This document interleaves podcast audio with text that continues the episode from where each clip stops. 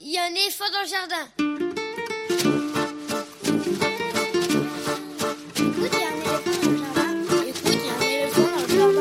Bonjour, Véronique Soulet au micro pour l'actualité culturelle des enfants petits et grands en Île-de-France, une émission pour tous les adultes qui n'ont pas oublié qu'ils ont d'abord été des enfants. Chaque semaine, cette émission vous fait découvrir artistes, créateurs, initiatives, médiateurs qui offrent aux enfants de quoi nourrir leur imagination et leur curiosité. En tout cas, ce qui nous semble original, réussi, intéressant, avec reportages, chroniques, interviews, lectures, concoctés par les chroniqueurs de cette émission et moi-même. Aujourd'hui, avec moi au fil de l'émission, Yves Bouveret et Émilie Nouveau, spécialistes cinéma jeune public, Elsa Gounod pour sa chronique littéraire et Lionel Chenaille pour sa lecture. Au programme aujourd'hui, c'est aujourd'hui justement que sort en salle le superbe film d'animation de Rémi Chaillet, Calamity, une enfance de Martha Jane Canary. À l'occasion de l'avant-première, qui s'est déroulée au studio des Ursulines la semaine dernière, Yves Bouveret et Émilie Nouveau ont rencontré le réalisateur entouré de son équipe. Ce sera dans quelques instants.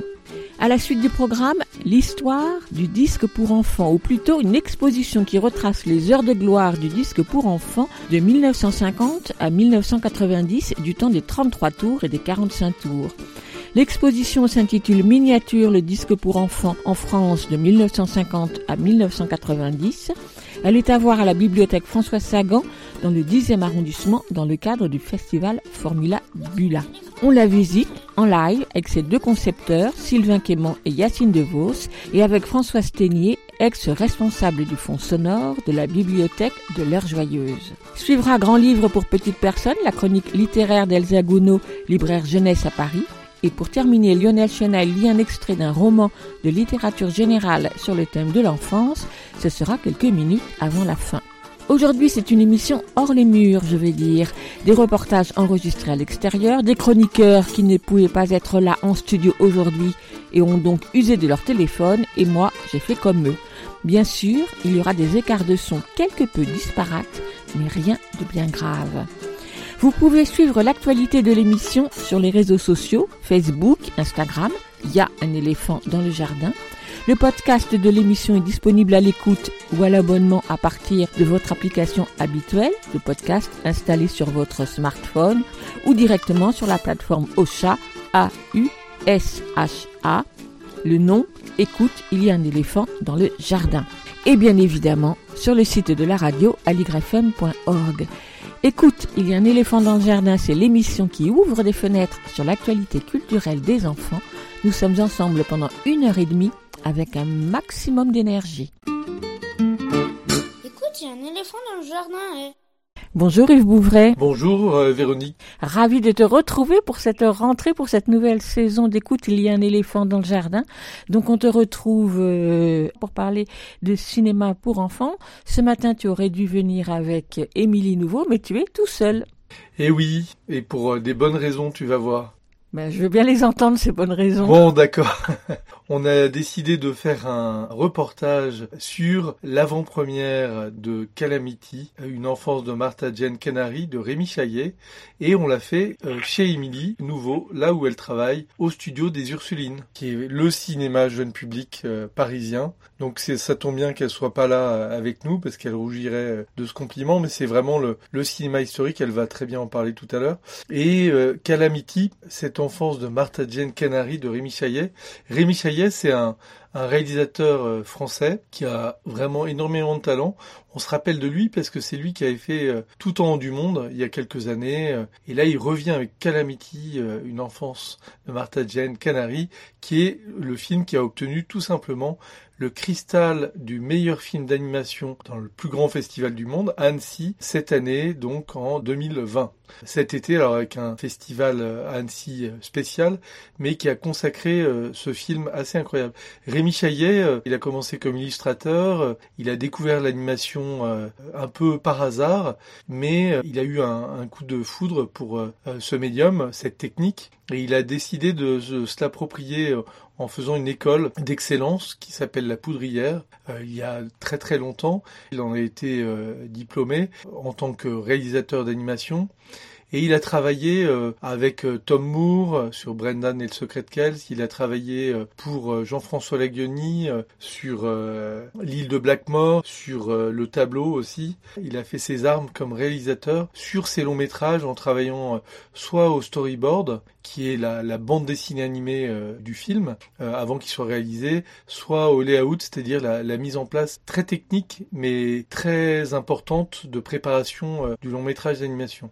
On est vraiment très très heureux de Calamity et de cette belle sortie parce que euh, il sort cette semaine dans pas mal de cinémas de France et il est très attendu euh, comme l'a été euh, Ma vie de courgette à l'époque pour ceux qui l'ont vu et, adoré. Nous c'est un, véritable coup de cœur pour plein de raisons. D'abord pour l'histoire, évidemment, hein, de cette calamity qui est revisitée de façon brillante par Rémi Chaillet et ses acolytes scénaristes, il va en parler tout à l'heure. Aussi et de façon incroyable par l'esthétique du film des couleurs absolument incroyables. On est dans le Grand Ouest américain et l'esthétique du film qui est portée donc aussi par euh, les acteurs, par la musique. Il y a un tout c'est un travail d'équipe ce film, hein, comme le dit euh, Rémi Chaillet, d'une production euh, qui est exigeante, Maybe Movie, d'un distributeur qui l'est tout autant, GBK Film. Et donc on écoute tout de suite la bande-annonce.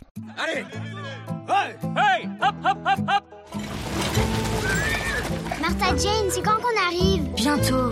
Quand on arrivera en Oregon, les chariots s'arrêteront. Et on se construira chacun une vraie maison. À vous les canaris Accrochez-vous les enfants. Calme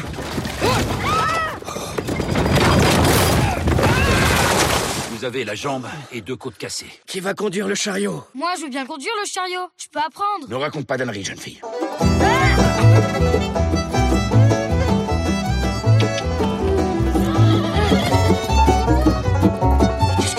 Ce pantalon? Bah, c'est pour les chevaux. Quelle calamité Je ne tolérerai jamais une telle tenue dans notre communauté.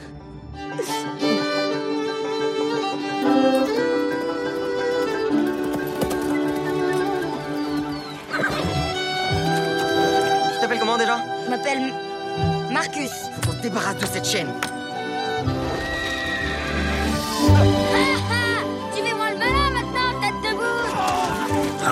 Fille aussi mal élevée. C'est pas une fille.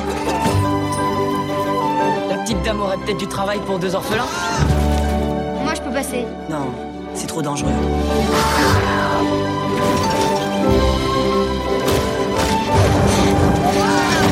Vous employez des filles maintenant Ouais, et celle-ci est très efficace. Aussi efficace que mal élevée. On m'appelle Calamity. Calamity Jane. On vient d'écouter la bande-annonce de Calamity, une enfance de Martha Jane Canary. Oui, et on va partir au studio des Ursulines, donc rue des Ursulines, en plein Paris, et on va aller rencontrer Émilie Nouveau, sa directrice programmatrice, qui va nous parler de ce cinéma historique parisien et du travail d'excellence qu'elle y mène. Alors effectivement, au studio des Ursulines, on a une seule et unique spécialité, à savoir euh, accueillir les plus jeunes dans notre cinéma. Donc on s'adresse à tous les jeunes publics au pluriel, puisque ça va vraiment euh, du plus petit à partir de deux ans jusqu'aux grands petits, on va dire, qui sont aussi les étudiants euh, des universités. On essaie de les accueillir au mieux, tout simplement en faisant des présentations de séances, en regardant les films en amont, pour pouvoir après débattre avec eux au besoin. On propose toujours des films adaptés selon les âges. Tous les films sont vus avant d'être montrés au cinéma. Donc quand on donne un âge, c'est vraiment des programmateurs et en tout cas toute une équipe spécialisée jeunesse qui s'est réunie qui a donné un, âge spécifique sur ce film. C'est un accompagnement au mieux dans la salle de cinéma avec des rehausseurs, euh, des livrets sur les films qui sont distribués. On accueille aussi beaucoup de festivals, euh, comme mon premier festival par exemple qu'on va accueillir du 21 au 27 octobre euh, bientôt. On accueille aussi bien entendu d'autres festivals comme euh, Image par Image par exemple, pour épater les regards à la fin de, cette année. Voilà, on a vraiment pas mal de dispositifs, on essaye aussi de créer pas mal de petites animations aussi pour les enfants, pour les plus grands, pour que ça soit aussi des, moments de partage, comment découvrir le film autrement que par euh, la salle de cinéma, comment s'emparer du film, de ses sujets, par le biais d'ateliers, d'intervenants qui viennent euh, parler du film, et ainsi prolonger l'expérience de la salle de cinéma. Le studio des Ursulines est totalement une salle mythique parisienne. C'était anciennement un couvent qui s'est transformé au fil des, décennies et des siècles jusqu'à ce que ça devienne en fait une salle de bal, de concert et qui a été ensuite rachetée par euh, plusieurs cinéphiles qui l'ont transformé en, en, cinéma. Et en 1925, Armand Tallier et Mirja ont racheté le cinéma. Et la première projection officielle du cinéma baptisée Studio des Ursulines a eu lieu le 21 janvier 1926. Donc ce qui veut vraiment dire qu'on est des premières salles de cinéma à avoir ouvert en France. Euh, Armand Tellier est aussi la personne qui a créé tout simplement le cinéma, euh, on va dire, d'art et d'essai. À l'époque, il présentait énormément de films expérimentaux il y a eu vraiment énormément de cinéastes qui sont venus avec euh, beaucoup de débats autour des films qui étaient vus parce que c'était vraiment un cinéma expérimental. Avec les années, bien entendu, le studio des Ursulines a changé de propriétaire, a eu plusieurs vies, mais toujours à défendre en tout cas un, un cinéma exigeant et de qualité. Depuis quelques années, le studio des Ursulines s'est entièrement transformé en une salle de cinéma d'art et d'essai pour les plus jeunes et pour notre plus grand plaisir, bien entendu. Tout à l'heure, il va y avoir l'avant-première avec Rémi Chaillet pour Calamity. Tu vas avoir cette séance euh, il y a du monde qui va arriver, j'imagine. On a vraiment senti de la part du public un réel intérêt euh, autour de la sortie de Calamity. Je pense que beaucoup de parents, beaucoup de grandes personnes, beaucoup de petits cinéphiles aussi connaissent tout en haut du monde ont vraiment aimé ce personnage de Sacha, de découvrir une héroïne sur grand écran qui n'a peur de rien. Je pense que le deuxième, le deuxième volet est très attendu, donc Calamity, qui représente encore une fois une héroïne euh, un peu différente de, Sacha, tout aussi téméraire, tout aussi euh, aventureuse. Donc il y a vraiment un, un, réel euh, envie du public, en tout cas, de, de venir se découvrir ce film sur grand écran. On était donc bah, aux Ursulines avec Émilie Nouveau et on va enchaîner sur la présentation de la séance en avant-première du dimanche 4 octobre dernier, en matinée, avec juste derrière les enfants et les réactions des enfants en fin de séance, après la découverte du film.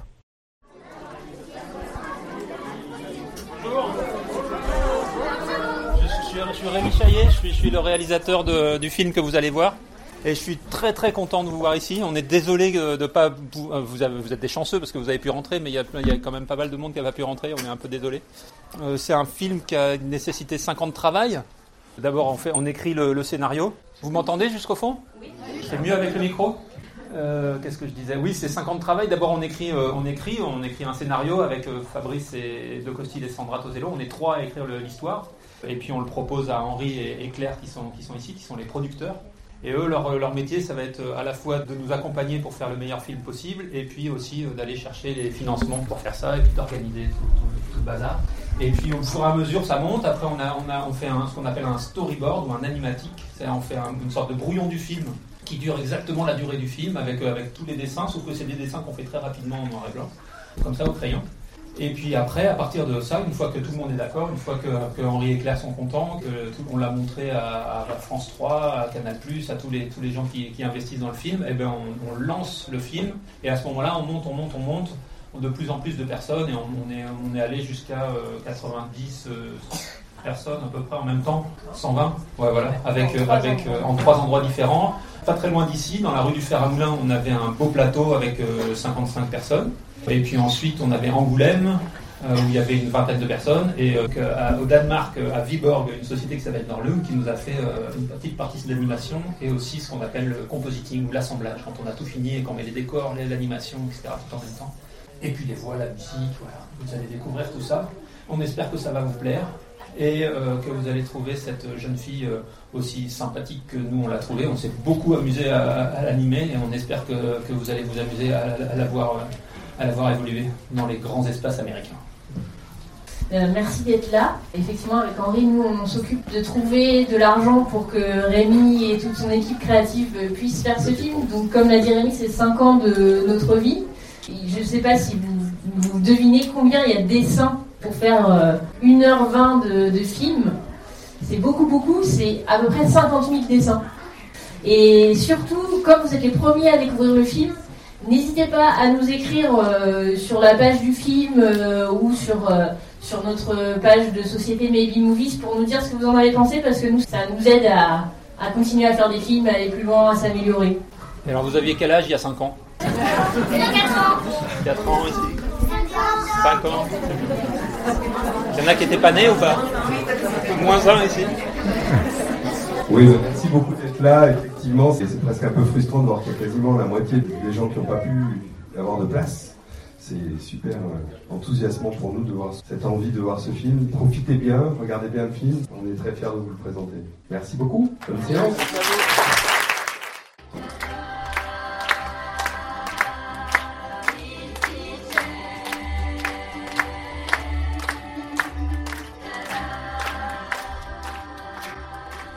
C'était bien. Elle faisait bien du cheval.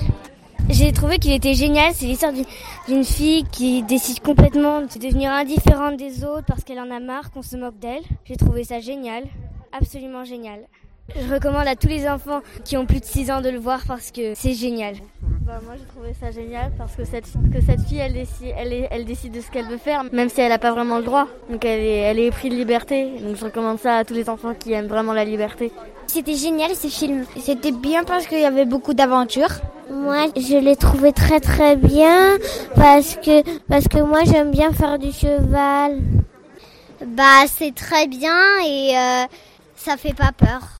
Alors la séance était incroyable, les réactions étaient vraiment. Euh, j'ai pas eu euh, besoin d'aller vers les enfants, c'est les enfants qui sont venus au micro pour dire et témoigner de leur enthousiasme absolu pour Calamity et pour ce personnage et ce film incroyable. Je vous propose d'écouter maintenant euh, un extrait qui est un peu après la première moitié du film, qui est un extrait sonore. On n'entend pas vraiment de dialogue.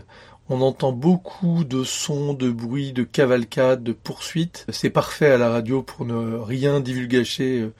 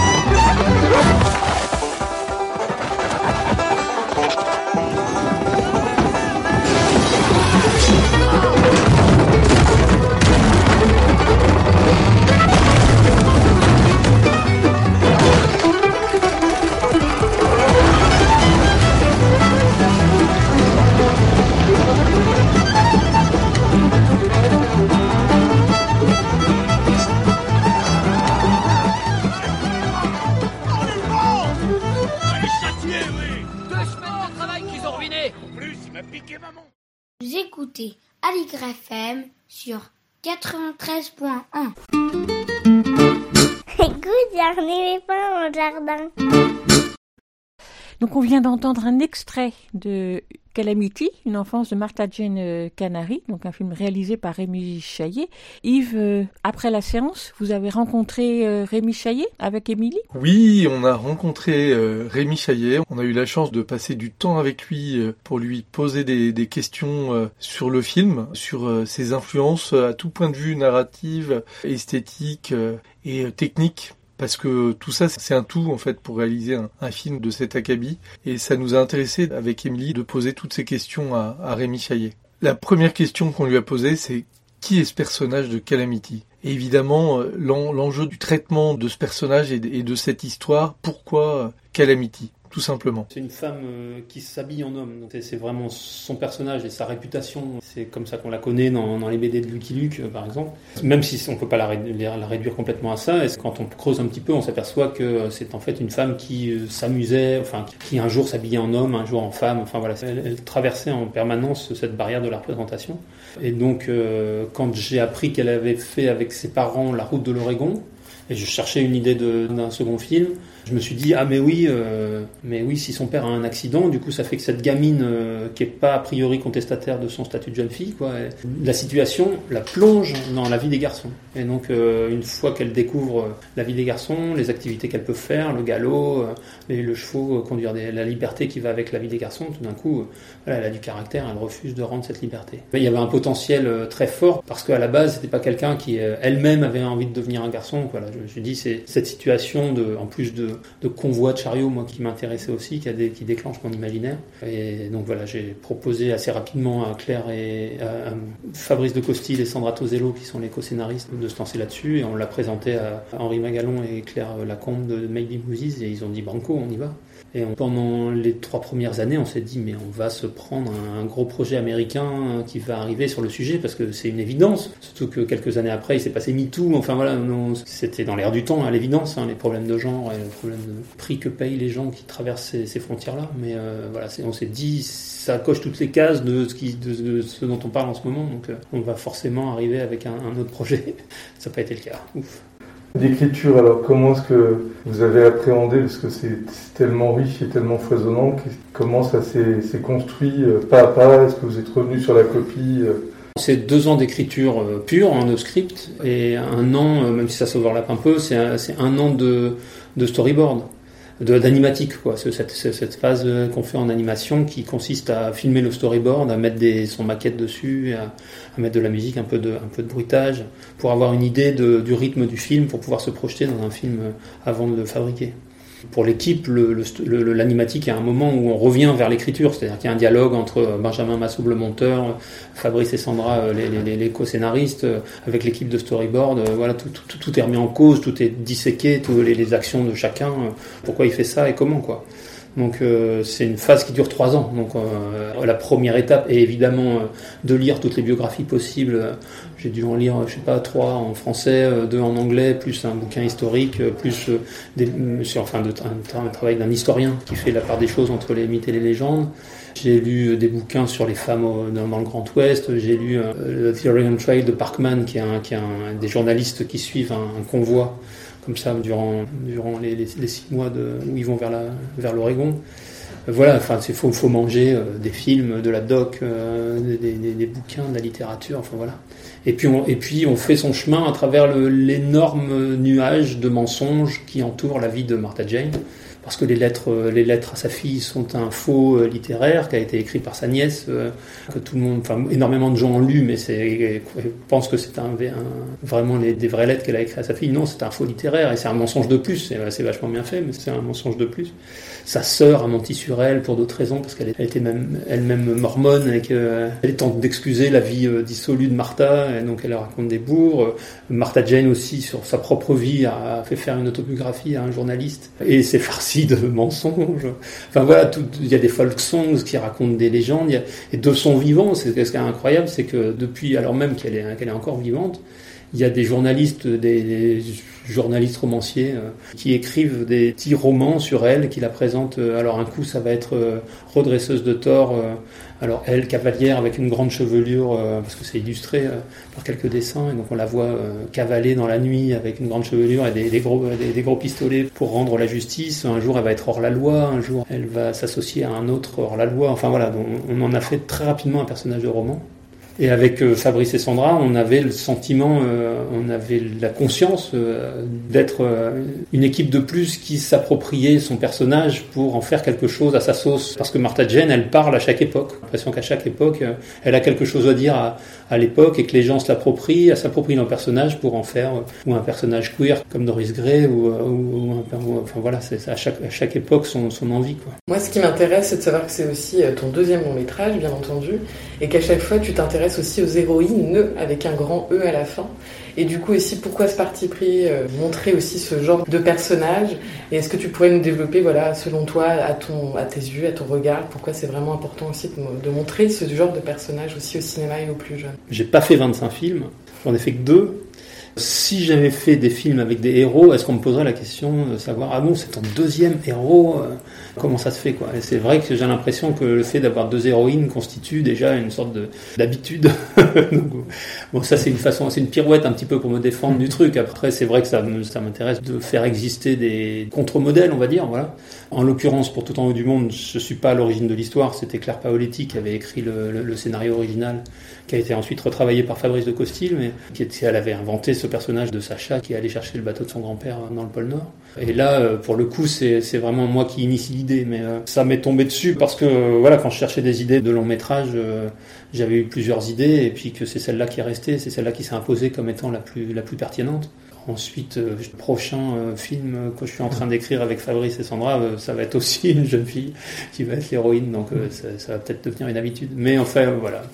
C'est des sujets qui, à l'évidence, m'intéressent. Celui du genre m'intéresse. Euh, le féminisme, c'est des luttes que je soutiens euh, autant que je peux. Donc oui, ça m'intéresse beaucoup. Il y a un enjeu de porter cette écriture, euh, les thèmes du film hein, que tu as abordé. Il y a la question d'esthétique, l'esthétique des personnages, l'esthétique de la représentation de l'époque, les couleurs. C'est quand même un, film assez dingue de ce point de vue-là. Personnellement, j'ai jamais vu cette esthétique de couleurs une sorte de friction euh, qu'on a dans les yeux, qu'on s'habitue très vite. C'est complètement époustouflant et il y a cet équilibre qui va de l'esthétique avec euh, l'histoire, mais de façon assez incroyable. Est-ce que tu peux nous, nous parler de ce process de, recherche avant de trouver cette voie euh, de l'esthétique des personnages, de la couleur?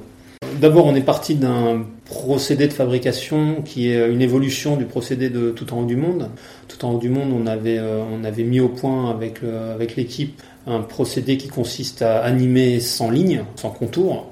Comme ça, on a une possibilité de dialogue entre les couleurs des personnages et les couleurs des décors qui est augmentée par rapport au fait, euh, si on a un contour noir autour de chaque personnage, il y a tout de suite il a un effet vitrail, toutes les couleurs se, se référencent au noir. Et donc on a une liberté beaucoup moindre sur les, colorimétries. Euh, donc là, sur tout en haut du monde, on pouvait euh, écraser beaucoup les valeurs, par exemple, et la faire disparaître dans le brouillard euh, de manière assez intéressante. Voilà. Là, on utilise la, la, la, couleur de manière totalement différente. On est parti d'abord euh, avec Patrice Sio et son équipe sur le travail des nabis, des fauves, euh, sur le travail des impressionnistes et sur, sur l'expérience que Patrice a de peintre, peintre sur le motif donc lui, en tant que peintre sur le motif, qui prenait son chevalet, enfin qui prend son chevalet et qui va dans, les Causses, dans, les Cévennes, en Castille, euh, à tous les endroits où il peut peindre. Il a des expériences euh, quasi mystiques euh, de rapport à la couleur, où tout d'un coup, il voit, avec là, il parle de la vision maculaire, aussi la vision qui est sur, les, sur le côté des yeux, où les, les couleurs sont tout d'un coup beaucoup plus aveuglantes. Tout d'un coup, il peut voir un rocher bleu, il peut voir euh, des, des, brillances, il peut voir des choses comme ça. Il, perçoit, comme il est, comme il est en train de faire, travailler, faire un travail de couleur, tout d'un coup, il voit des vibrations. Que voyez les impressionnistes aussi, que voyez des fauves. Il va utiliser tout ce vocabulaire, toutes ces sensations pour euh, reproduire en digital euh, sur notre film les effets d'aveuglement, de contre-jour, de brillance, euh, et avec un principe qui est l'utilisation de grossièrement deux couleurs par élément. C'est-à-dire un rocher, on va essayer de le résoudre en deux couleurs. Et toujours par la lumière, c'est jamais dans le détail, on n'est jamais sur la matière, on n'est jamais sur le modelé, on est toujours sur une, une face colorée, une face d'ombre, et comment elles se répondent et comment ça brille. Alors si c'est un cheval, si c'est du cuir par exemple, ça va être très mat, et donc on va pas avoir une grosse différence. Si c'est un rocher, un peu brillant, paf, tout d'un coup, on va avoir un, bleu qui, décolle et un violet qui va. Et Patrice utilise aussi des, univers colorés complètement différents en fonction des avant-plans, des arrière-plans. Il va utiliser pour créer une perspective atmosphérique. Il va créer comme ça des, différences de couleurs entre différents plans. Et tout ça en utilisant systématiquement, même si on est en digital, il va utiliser un rapport au, au pigment naturel. C'est-à-dire qu'il va utiliser la terre d'ombre terre de ciel, euh, faire bleu de céruléum, enfin voilà, une quarantaine, je pense, de, pigments naturels qu'on utilise en peinture à l'huile. Il choisit ces couleurs-là en digital et il va les mélanger entre elles de manière digitale. Mais on, il va pas sortir de ce vocabulaire de, couleurs qui permet de recentrer le, film sur un environnement qui va rappeler euh, les paysagistes américains, les, fauves, les tachistes, les, impressionnistes. Voilà. Donc on est dans un univers pictural, quoi, mais euh, ne serait-ce que par les couleurs utilisées qu'on mélange entre elles. Calamity, c'est aussi un voyage initiatique. Moi, c'est ce que j'ai aussi particulièrement aimé dans ce film. Et c'est aussi, bien entendu, le traitement du Grand Ouest américain. Comment vous vous êtes saisi aussi de, tout cet univers-là, de tous ces décors-là, qui en plus sont toujours, moi j'estime, un peu le reflet aussi de ce qui se passe en fait dans la tête de Calamity, ces grands espaces, cette liberté qu'elle prend petit à petit dans l'espace. Du coup, comment vous avez aussi traité un peu tout ça L'animation permet ça, c'est-à-dire que l'animation, elle permet d'utiliser le paysage euh, comme reflet sensible, mais comme reflet de ce qui se passe dans la tête des personnages, et on l'avait déjà beaucoup fait pour tout en haut du monde. Et ça, c'est un truc que j'adore, c'est que ça a non seulement la force du langage cinématographique, mais tu as aussi la, force de la peinture euh, contemporaine. Là, tout d'un coup, tu peux, donner des sensations par, la couleur. Euh. Donc, euh, c'est pour ça que j'adore ce, médium, quoi. Et après, sur le, sur le côté paysage, ça n'a pas été forcément simple. C'est-à-dire que moi, j'ai vécu une grosse frustration sur le pilote, avec les décors duquel j'étais pas à l'aise. J'ai trouvé qu'on était vraiment en dessous de ce qu'il fallait. Et du coup, avec Patrice, on a utilisé une très belle résidence à Cyclique, à Vendôme, pendant deux mois, où on est parti avec l'idée de prendre la mesure de ces paysages-là. Donc on a travaillé sur des paysages très larges, des grands tableaux, euh, sans vraiment réfléchir en termes de production, de résultat final, mais avec l'idée de prendre la mesure de ce que c'était que le vocabulaire graphique qui était nécessaire de mettre en place pour euh, rendre euh, le gigantisme de ces paysages-là. Et c'est pas évident parce que c'est des plaines, c'est des plaines plutôt plates, donc il faut arriver à créer de la distance, à créer un intérêt. Et donc on on est évidemment parti sur les nuages assez rapidement, qui sont un des éléments qui va donner l'espace. Mais pas seulement, on est parti aussi sur une façon de dessiner les herbes brin par brin, qui soient dans, pareil, dans des reflets, dans des choses comme ça. Et puis ensuite, on a travaillé avec une équipe de layoutman qui font les décors en noir et blanc, et ensuite une, équipe de décorateurs qui travaillaient euh, la couleur, qui avait beaucoup de talent, et on s'est régalé, euh, on s'est beaucoup régalé avec ça, quoi. Par rapport à, à l'écriture, il y a un nombre de personnages assez conséquent. Donc c'est quand même un challenge narratif euh, de cette histoire qui est assez complexe, qui est très riche. Ça a été un peu une gageure quand même de créer en fait tout cet univers de, portraits et, d'assurer cet équilibre des portraits par rapport à ce grand ouest américain, cette traversée de. C'est un truc qu'on fait beaucoup à l'animatique. Euh, d'une part, on pousse autant qu'on peut avec Fabrice et Sandra. Les personnages, euh, leurs équilibres, les grands équilibres des personnages, euh, le pourquoi Abraham et ce personnage si raide, qu'est-ce qu'il représente, l'ordre, le respect des traditions, le patriarcat, mais pourquoi il a sa part d'ombre, sa part de lumière? C'est pas un personnage qui est simplement un clicheton d'un homme sévère. Ça va un peu plus loin que ça. Il a, il a, il a sa part de fragilité. Voilà. Bref, on essaie de travailler des personnages qui soient riches et l'animatique, avec cette spécificité de l'animation, où on, où on, peut monter le film avant de le fabriquer, ça nous permet d'aller dans des réglages assez fins sur les personnages secondaires et sur les personnages que sont par exemple le père. Je pense à Eve aussi, la, la gamine qui accompagne l'allié de Martha dans le convoi, qui est un personnage qu'on a dû re-régler comme ça un, un, petit peu finement pour pas en faire une nunuche où on aurait eu euh, Martha qui aurait eu toutes les qualités et puis autour d'elle des, des, des, gamines qui soient que des cruches. Quoi. Donc euh, on essaie de, de régler comme ça tous ces éléments de façon à et c'est vrai que là, on a, une, galerie de personnages qui est d'autant plus large qu'on a ce qu'on voit, qu'on a imaginé comme un village. C'est vraiment une vie de village, sauf que c'est un village sur roue, et que le paysage change euh, en permanence autour d'eux. Et euh, d'autant que le paysage change, d'autant plus ils s'accrochent à leur tradition. Et on en a fait une communauté très marquée sur le plan visuel, où les hommes sont habillés en noir avec des larges chapeaux, ils sont souvent debout, euh, en mouvement, et les femmes sont souvent assises dans des tâches quotidiennes, à l'intérieur du cercle des chariots, pour essayer de créer un un, vo un, vocabulaire visuel qui permette euh, de mettre de manière euh, évidente euh, la barrière du genre en place dans cette communauté. Et puis une, Martha qui, elle, va traverser ce cercle, va sortir, va re-rentrer, va changer de costume, va transgresser les codes de représentation et va devenir la paria de cette communauté-là. C'est des réglages qui sont à la fois des réglages de l'ordre du scénario, de l'ordre de, de l'écriture visuelle avec le scénario, avec le storyboard, pardon, qui sont ensuite dans la, dans la mise en scène, essayer de, de mettre en, en, valeur tous ces personnages. Ouais. Moi, celui que j'aime beaucoup, c'est le père. J'avais très envie de travailler sur un père en péché, parce que je trouve que la représentation des pères et des mères, souvent en dessin animé, est un peu, un peu bateau, avec des mères qui sont souvent douces et gentilles, et des papas qui sont souvent très costauds, très rassurants, avec des, avec des grosses voix bien rondes. L'idée de faire un père un peu, un peu lâche, un peu autoritaire dans sa lâcheté, comme le dit Fabrice, c'est plus riche, parce que, encore une fois, il existe des filles avec des gros nez, il existe des filles avec des gros sourcils, il existe des pères qui soient pas des héros. C'est ça la beauté des films comme ça, c'est de montrer des contre-modèles, quoi, qu'il n'y ait pas que des jeunes filles élégantes, des princesses, ou de, des héroïnes qui ont toutes les qualités, qui sont des guerrières, qui sont jolies, sexy et parfaites. Quoi. Euh, moi, j'aimerais juste aussi parler aussi, bien entendu, bah, de la musique qui aide totalement à l'immersion dans, l'univers américain. Je trouve que c'est aussi très plaisant de pouvoir montrer euh, tout cet esprit musical aux enfants qui n'ont pas forcément l'habitude de découvrir et d'entendre. Donc du coup aussi pareil, comment vous avez travaillé euh, la musique? La musique, elle est partie d'une envie de travailler d'abord en contre-pied comme je l'avais fait à Tout temps du monde, que ça servait de marcher pour Tout temps du monde de faire une, musique assez pop, un peu fleurie, alors que c'était une, une, aventure dans le pôle Nord et en Russie, donc il n'y avait pas de balalaïka et de grosses voix de, de russes quoi. Donc je m'étais dit, bah voilà, on va, on va refaire la même. Et puis ça marchait pas. Pour, la musique, euh, d'abord on travaille toujours à l'animatique, on travaille avec Benjamin Massoubre qui souvent me propose des musiques, pour, qui sont les musiques maquettes qu'on va poser dans le film pour euh, se projeter dans ce que, pourrait être l'ambiance musicale du film. Et ça marchait pas, on n'arrivait pas euh, avec de l'électro, du électro-pop, quelques pistes on a essayé, ça, ça marchait pas, ça n'a commencé à marcher que quand on a commencé à mettre du bluegrass dedans, on a mis du, du Warren Ellis, des trucs de bluegrass qu'on trouvait sur internet et là le, le film a commencé à marcher. Et quand on a cherché une compositrice, on est tombé sur euh, Florencia Di Consiglio, qui à la fois avait fait un film que j'avais beaucoup aimé, qui est Ava de Léa Missius, et dont je me souvenais de la, musique. Dans ça, quand j'ai regardé ce qu'elle avait fait, j'ai découvert qu'elle avait bossé sur Dark Blood, sur une partition qui est inscrite dans la région où se passe Dark Blood, qui est euh, dans, dans le sud euh, des États-Unis, et donc c'était très, c'était très bluegrass, quoi. Donc elle savait faire. On s'est rencontrés, et là la rencontre a été super, on s'est, on s'est tout de suite bien entendu. Et puis la première fois qu'elle m'a fait écouter des maquettes, j'ai fait ah, ça, je crois que ça va marcher. Je crois qu'on a bien fait s'adresser à elle parce qu'elle elle c'est une super mélodiste. Et c'est marrant parce qu'elle a suivi euh, le film euh, assez tôt, à partir de l'animatique. Donc l'animatique, c'est des dessins en noir et blanc, au trait, qui sont souvent très croquis, qui sont assez rudimentaires. Et elle a fait une première partition euh, bluegrass avec, avec des mélodies qui étaient déjà très belles, mais, mais avec une sorte de, de, de rapport assez minimaliste, quoi, finalement.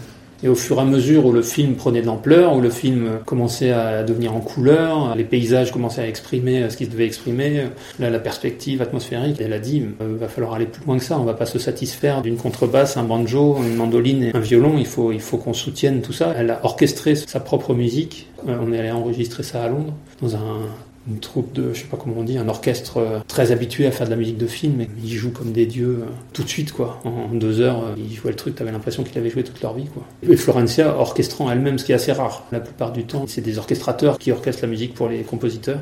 Là, elle avait tenu à le faire elle-même, elle a ce talent-là aussi.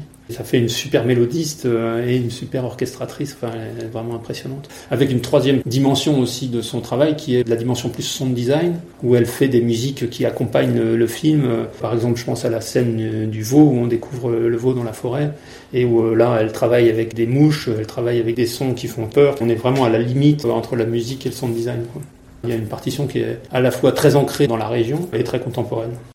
Une autre partie du son qui est importante, c'est les voix les acteurs qui portent, euh, tu parlais du père, euh, c'est vrai que tout de suite c'est incarné visuellement, mais aussi par la voix, ouais, de voix un peu douce. Euh, comment est-ce que vous avez fait Vous avez fait au moment de, de l'animatique avant le tournage, hein, et comment est-ce que vous avez travaillé au moment de l'animatique, on travaille généralement un maximum avec euh, Benjamin et moi, on fait à peu près toutes les voix. Généralement, on travaille aussi avec euh, Hélène Massis, on l'avait fait la, même chose euh, sur Tout en haut du monde. C'est une copine qui vient enregistrer les voix maquettes féminines, puis qui est une bonne actrice, donc voilà.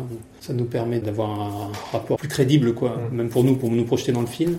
Et il n'y a que au moment où euh, tout le monde est d'accord avec l'animatique, Henri, euh, Claire, tout le monde, tout le monde dit oui, c'est bon, on, on, peut y aller avec, avec cette version-là, qu'on enregistre les voix. À ce moment-là, on fait l'équivalent d'une pièce radiophonique, c'est-à-dire qu'on montre très rarement aux acteurs ce qui se passe à l'animatique, c'est assez rare, il n'y a que dans des cas particuliers où on a besoin d'un de, leur montrer spécifiquement la situation. La plupart du temps, on leur explique ce qui se passe, on leur explique où ils sont, qu'est-ce qu'il y a autour d'eux, et on les met en situation, et puis c'est eux qui proposent, et nous on réagit. Moi j'ai mon animatique dans la tête, j'ai déjà une, idée de ce que je veux, et puis on, on travaille surtout avec Céline Ronté qui est très expérimentée et très talentueuse en direction d'acteurs et en doublage, qui aussi puise euh, dans son réseau de gens qui savent faire du doublage et qui jouent super bien pour nous apporter les voix secondaires hein, qui sont super bien faites, qui sont très riches. Et là on a eu la chance de travailler avec Alexandra Lamy qui interprète aussi le personnage de Madame Moustache. Puis aussi, on a travaillé avec euh, Salomé Boulven, donc une jeune gamine qui avait 10 ans et demi au moment où on, enregistre, euh, et qui nous a bluffé, quoi. C'était sa première expérience d'actrice comme ça.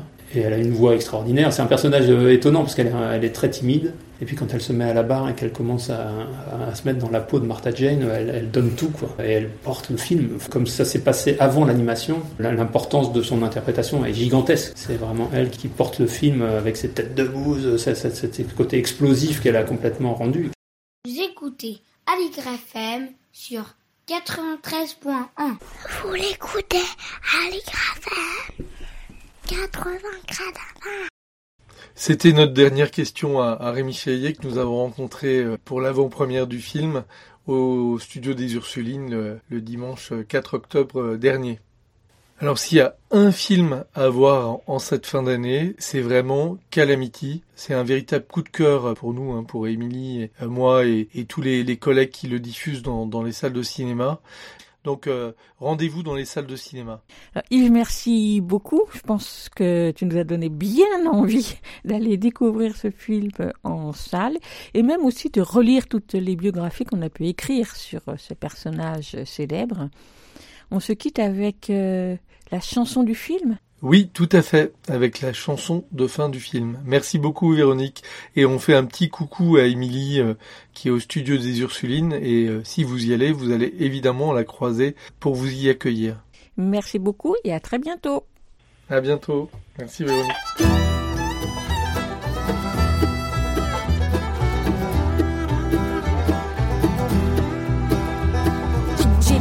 J'ai mordu la poussière, j'ai les genoux écorchés, mais je vis au grand air. Tu me cherches, tu me trouves, mais je fais que passer. Chercheur d'or, chien errant, prends ton chapeau, suis-moi. J'ai attrapé des pouces, les écrits en ragoût, mon cheval s'est pris les pieds dans une toile d'araignée. On a tout dit sur moi, qu'est-ce qui est vrai, qu'est-ce qui est pas.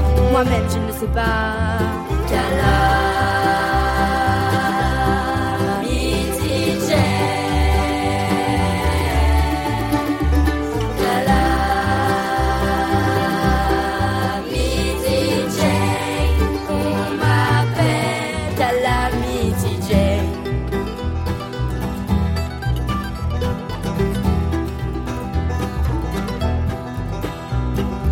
Dans le feu, sauter dans la rivière, j'ai les poches crevées, mais je vis sous les étoiles. J'ai dit tous mes secrets à l'oreille d'un coyote quand mon père sera revenu. Je lui ferai de la purée, j'ai monté la montagne, perdu tous mes amis. J'ai pas dit à ma soeur que je la reverrai jamais. Il m'a tout dit sur moi, qu'est-ce qui est vrai, qu'est-ce qui est pas. Moi-même, je ne le sais pas.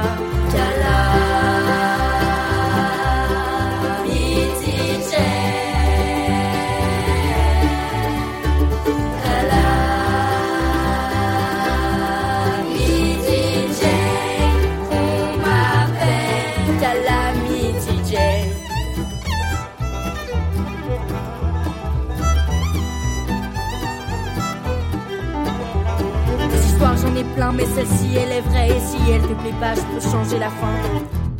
J'ai coupé les moustaches d'un puma. J'ai grandi dans un grand pensionnat. J'ai gagné la lune au poker. Et je l'ai perdu en plongeant dans la rivière. J'ai dansé avec un Cherokee. J'ai épousé un soldat musicien. J'ai chanté dans un grand opéra.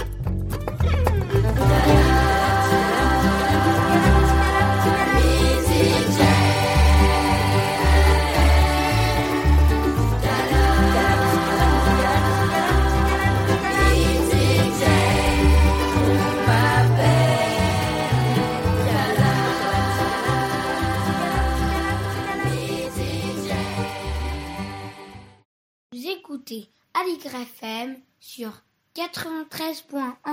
Vous l'écoutez Aligre FM 80 on ne dira jamais assez combien les bibliothèques peuvent receler des trésors disparus depuis longtemps du marché et entreposés dans leurs magasins, d'ailleurs souvent placés au sous-sol. Et combien il faut la passion et l'énergie de quelques-uns pour les faire ressurgir, les donner à voir au public et ainsi retracer un bout de notre histoire culturelle. C'est le cas avec l'exposition miniature, actuellement et jusque fin octobre, à la médiathèque François Sagan, dans le 10e arrondissement de Paris, dans le cadre du festival Formula Bula.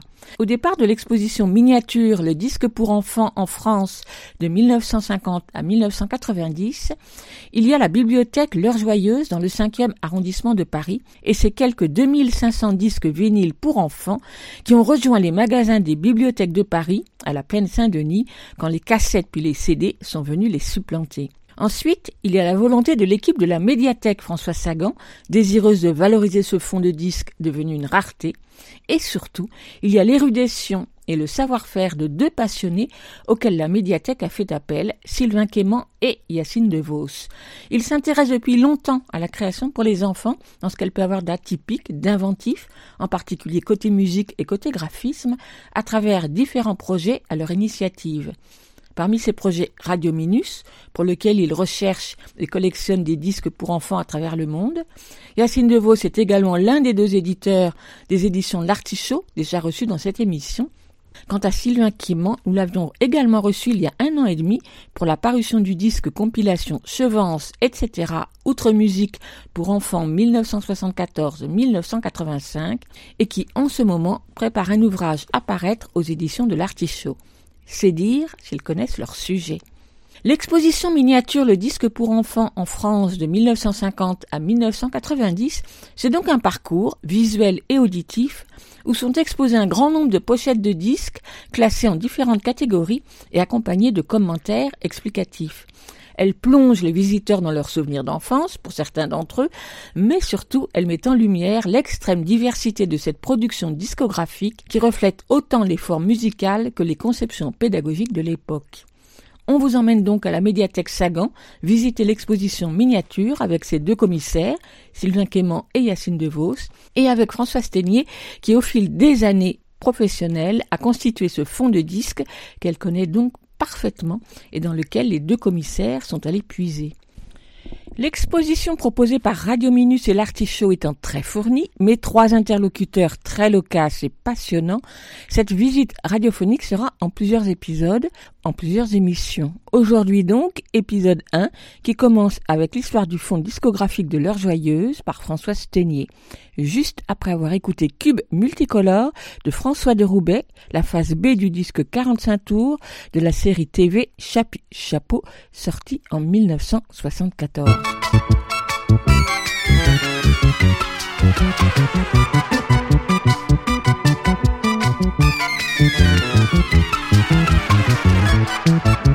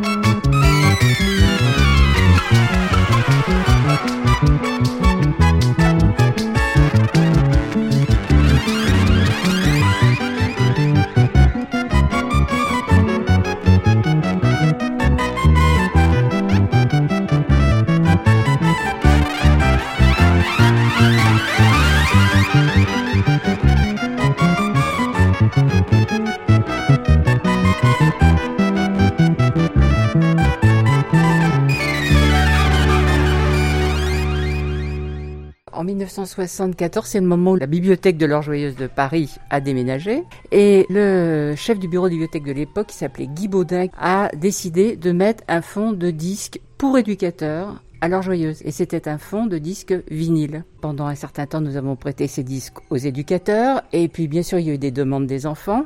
Donc, quand les cassettes sont arrivées, on a fait un fonds de cassettes. Et ensuite, on a fait un fonds de CD. Et puis à un moment, le vinyle était en perte de vitesse, donc euh, on l'a retiré du fond pour garder les cassettes et les CD, et ça a été l'origine de ce fonds patrimonial. Donc Sylvain Quément et Yacine DeVos, vous êtes allés farfouiller dans ce fonds? Alors oui, on a farfouillé dans ce fonds, donc on a dû y aller, je pense, quatre fois. Une première fois, on avait visité avec Françoise puisqu'on avait découvert le fond un peu avant qu'on nous sollicite pour faire cette expo. Moi, je me doutais qu'il pouvait y avoir un fond discographique à joueuse, donc j'ai posé la question. Un jour, je suis arrivé ici et on m'a dit ah bah il y a Françoise qui arrive, je vais vous la présenter. On a discuté et puis euh, nous a proposé euh, très gentiment d'aller visiter le fond. Donc c'était de manière totalement euh, désintéressée. On a visité ce fond on était un petit peu surpris. C'est la première fois qu'on voyait finalement autant de disques pour enfants d'un coup. On, en a vu plein, on en a compulsé plein, mais finalement, euh, une telle masse, c'est très rare en fait.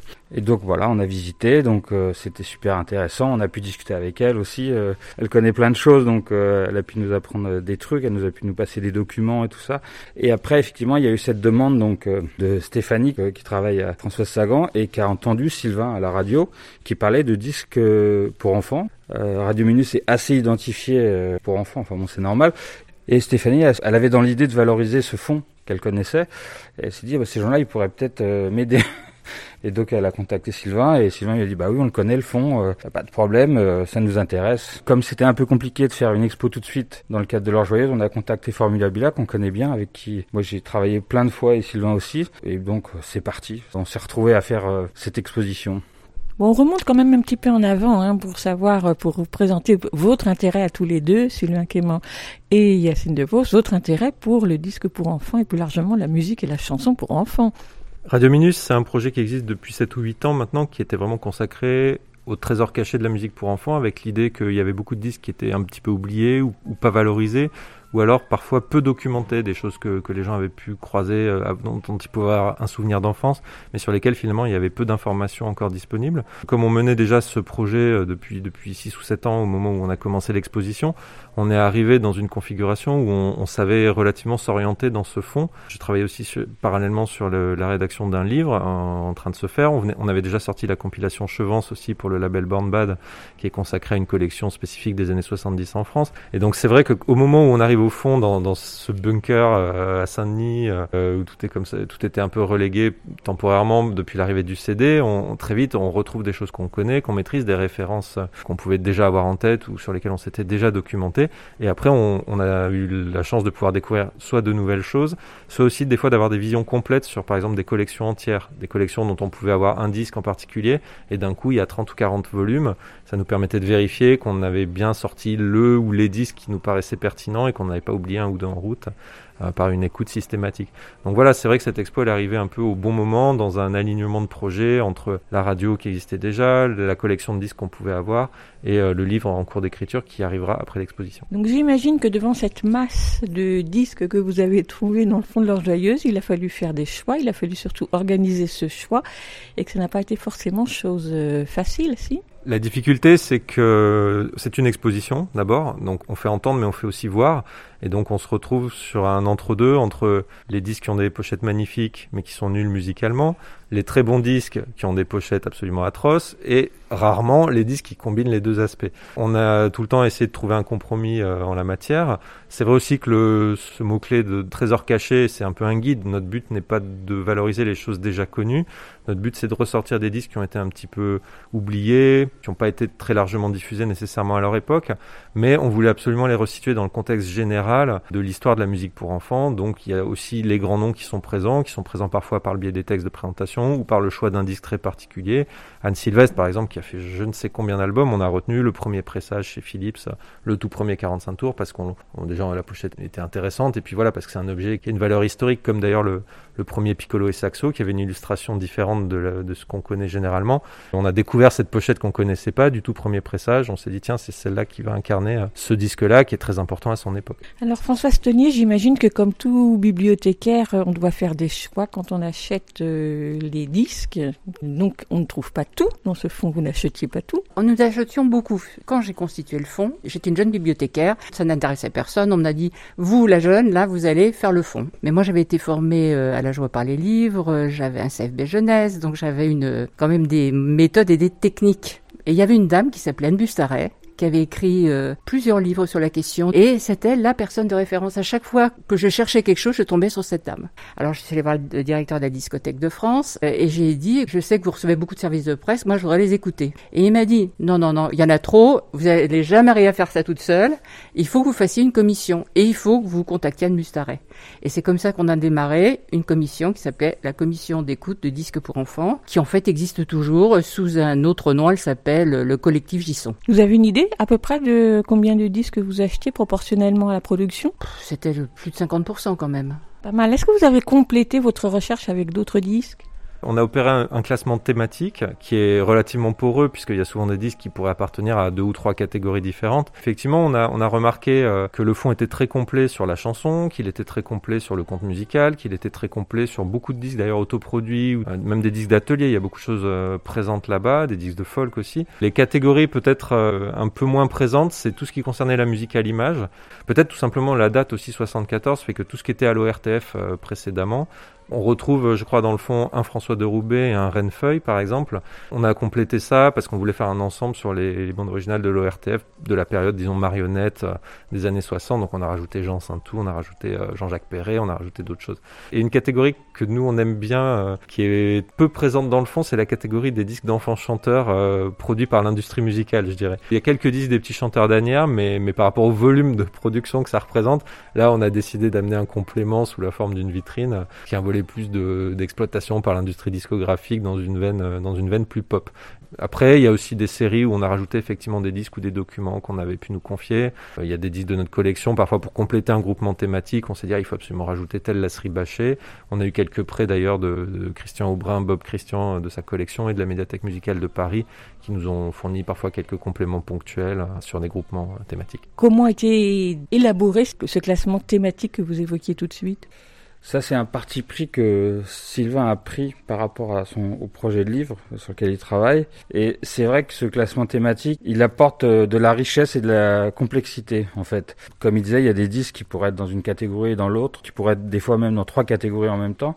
Mais le fait de créer ces thématiques, ça permet de faire plusieurs fois la même histoire avec des passerelles entre les thématiques et ça permet de rendre compte de la complexité de l'univers musical qu'il y a dans le disque pour enfants et qu'il y a dans la musique en général puisque c'est toujours connecté, enfin toute l'analyse qu'il peut y avoir de manière générale est toujours connectée avec l'histoire de la musique, parce que c'est des musiciens, souvent les gens qui ont fait des disques pour enfants, c'est souvent des gens qui ont fait des disques pas pour enfants, souvent ils, ils font des disques pour enfants, euh, comme ils font des disques euh, pour adultes. Ils se posent juste la question de la qualité.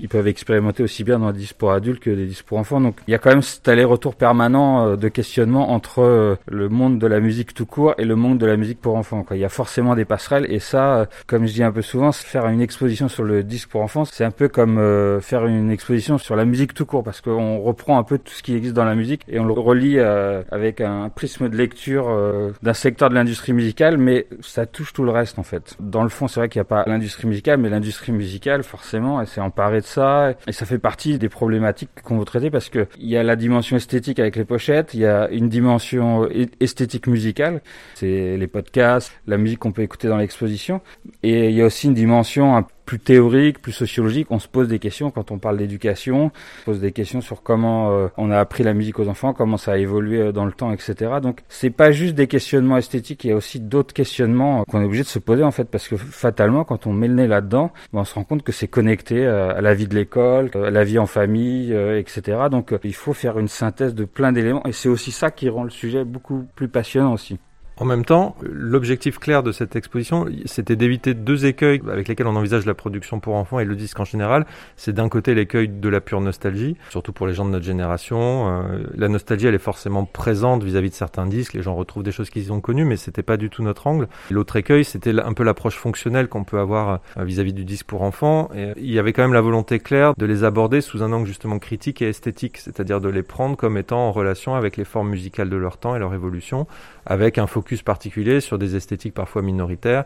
Là, ce qui nous intéressait, c'était de, décrire qu'est-ce qui se passe quand le, euh, le, free jazz arrive en France au début des années 70, comment ça impacte la production et les, orchestrations, les arrangements, qu'est-ce qui se passe même avant, euh, euh quand la musique concrète prend sa place en France. Dès 1955, il y a Philippe Artus qui sort une adaptation de Kipling en musique concrète, puis Pierre-Henry quand il monte son studio Absome, qui produit lui-même des disques comme ça avec, avec sa palette de sons qu'il n'utilise pas du tout dans ce contexte-là habituellement. C'était vraiment cette histoire-là qui nous intéressait et donc de ouais de prendre ces disques au sérieux. D'où la catégorisation qui fait qu'au final on a sept grandes sections. Alors le chant avec la, la catégorie disons des chanteurs populaires, le conte sous son angle euh, donc disque de fiction sonore et contes musicaux une section sur l'école qui est vraiment autour des disques qui ont un objectif clairement pédagogique affiché, qui sont vraiment soit des disques pour apprendre ces tables de multiplication, soit des disques produits dans des contextes d'ateliers, dont ceux par exemple élaborés euh, dans le cadre de la pédagogie freinée. Il y a une section sur le monde et l'évolution de la vision du monde dans le disque pour enfants, comment on passe de, de, de certaines représentations très années 50 à une, prise en main même par les, les, musiciens immigrés installés en France qui eux-mêmes se mettent à produire des disques, euh, parfois dans la langue du pays d'origine, avec les instruments d'origine. On a une section plus consacrée à la thématique du son dans le disque. C'est vraiment les disques d'initiation et de sensibilisation à l'écoute, soit par euh, les sons naturels, soit par le bruitage, soit par les disques d'expression corporelle qui étaient assez populaires à l'époque. On a une section sur la musique à l'image qui est vraiment le volet bande originale et qu'est-ce qu'il y a de spécifique dans la musique euh, produite pour les programmes jeunesse, puisque les programmes jeunesse sont une grande source d'exposition des enfants euh, à la musique en général. Et la catégorie un petit peu bonus de cette exposition, c'est celle des, des, enfants et dans l'industrie du disque, avec la place qu'ils ont pu prendre, euh, voilà, les relations avec les grandes maisons de disques, les, les chorales, les chanteries qui venaient enregistrer pour, euh, pour des artistes des fois pop, avec qui on, on, produisait des disques, dont les fameux poppies qui ont fait un espèce d'ouragan absolu euh, en 1971, 70-71. Je vous voyais opiner euh, du chef François Sténier au dire de l'un et au dire de l'autre. Est-ce que cette exposition vous fait revoir votre fond, l'élaboration de votre fond de façon rétrospective différemment que lorsque vous étiez plongé dedans. Oui, absolument, parce qu'il y a des éléments dont on ne tenait pas compte, entre tout ce qui est vraiment euh, la partie pédagogique, qui n'était pas tellement notre but en fait, parce que nous, c'était au départ de faire un fonds pour des éducateurs qui allaient les transmettre aux enfants. Et euh, il y a l'aspect musical. Euh, je veux pas dire que ça nous échappait, mais c'était pas notre but. Notre but, c'était des chansons, des histoires. Euh, ça pouvait être une initiation musicale, une initiation directe des enfants qui était pas top. Il y avait Pierre et le loup, Pierre et le loup, encore Pierre et le loup pour les enfants. En gros, c'était ça. Hein. Et donc, on palliait par des disques de collections adultes, par exemple des collections de chez Chevance pour les musiques du monde, par exemple, puisqu'on n'avait pas grand-chose non plus. Donc oui, je le vois tout à fait différemment, mais ça m'intéresse énormément de le voir différemment. Ils m'ont ouvert des horizons, hein.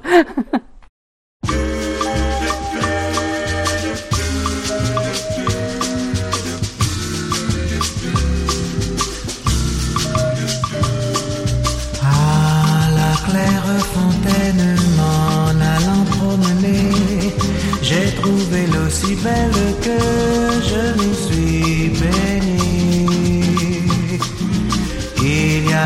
longtemps que je t'aime, jamais je ne t'oublierai.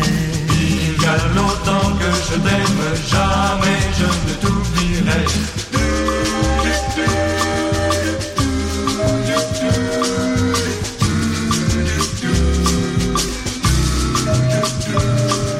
J'ai perdu mon ami sans l'avoir mérité un bouquet de roses que je lui refusais. Il y a longtemps que je t'aime, jamais je ne t'oublierai.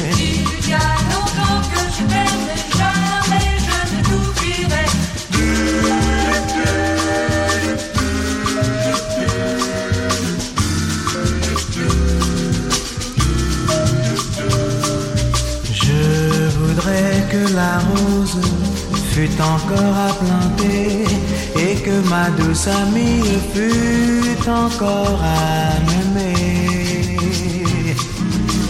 Il y a longtemps que je t'aime, jamais je ne t'oublierai. Il y a longtemps que je t'aime, jamais je ne t'oublierai.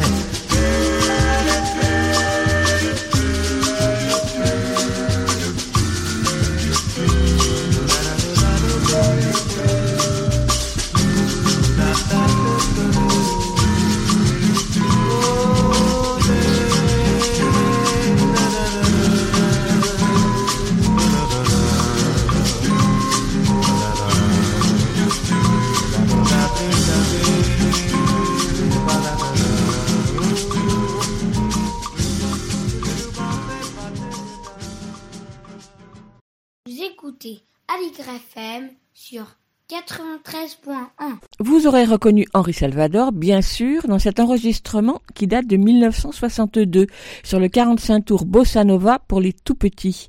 Henri Salvador qu'on retrouve parmi les chanteurs mis en avant dans l'exposition miniature Le disque pour enfants en France de 1950 à 1990 de Radio Minus et l'Artichaut. Nous la visitons micro à la main avec Sylvain Quément, Yacine Devos et François Stenier. Alors on y va, on est donc devant le, le premier îlot qui est consacré au chant. La, la question sous-jacente de cette catégorie, c'était comment s'invente la, la, figure du chanteur pour enfants dans l'industrie du disque.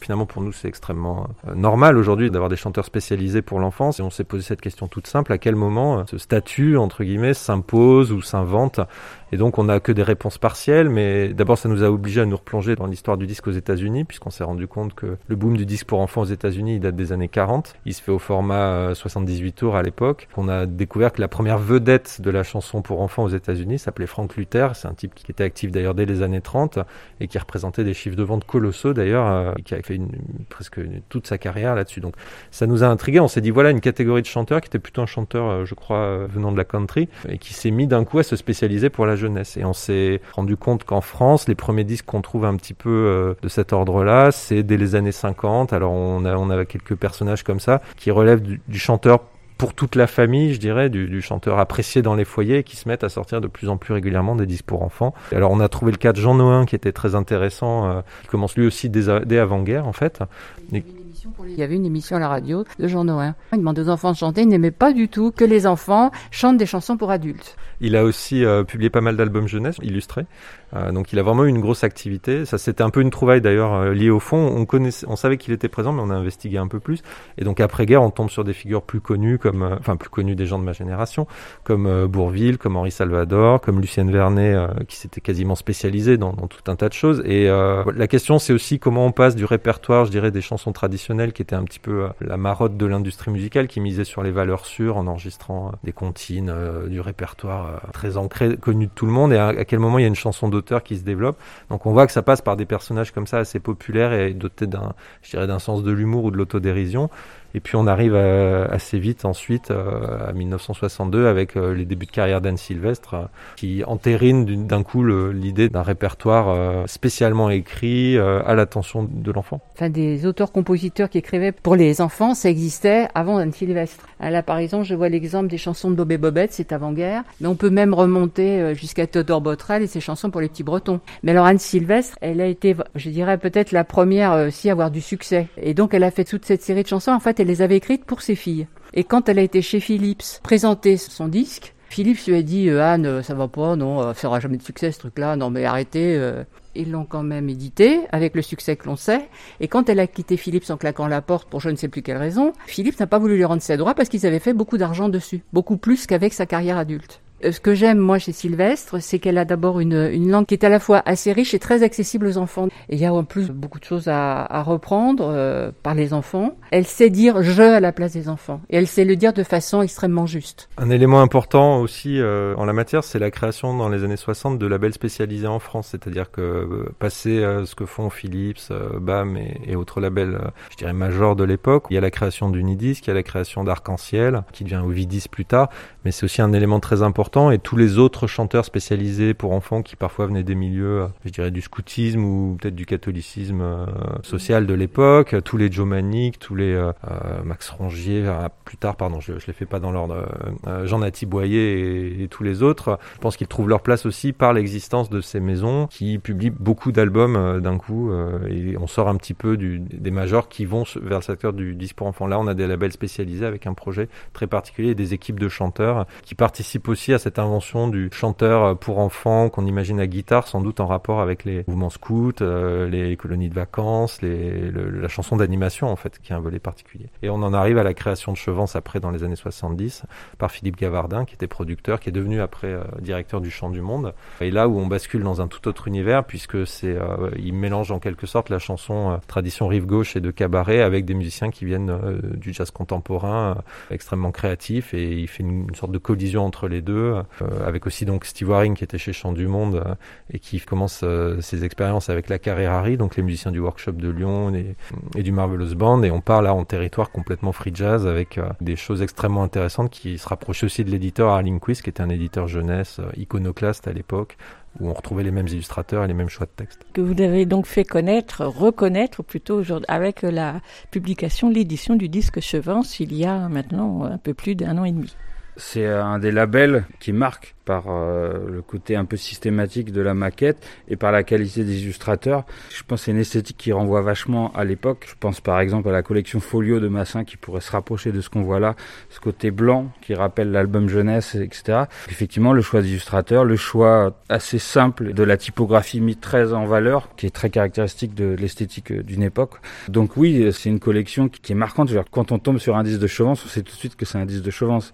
Vraiment une charte graphique très très claire très précise euh, qui sort du lot. Voilà, et puis c'est des illustrateurs en plus qui sont un petit peu maintenant redécouverts aussi parce que c'est une esthétique qui euh, pendant 20 ans intéressait plus grand monde en fait et on retourne à, ce côté un peu surréaliste, euh, cet univers un peu onirique, délirant. Ce type d'illustration aussi, ce côté bien fait, un peu chiadé comme ça, c'est quelque chose qui était un peu tombé en désuétude et qui revient en ce moment. Ça marche bien du coup de faire ressurgir ça maintenant parce que on peut, je pense, apprécier toutes les qualités de, de ce travail. voilà. Le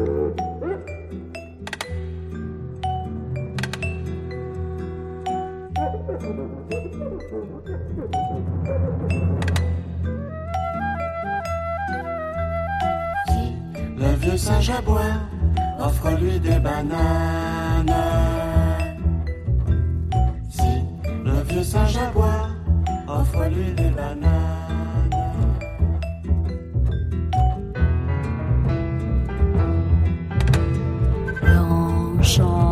Chanteur Merlin se changea en chien.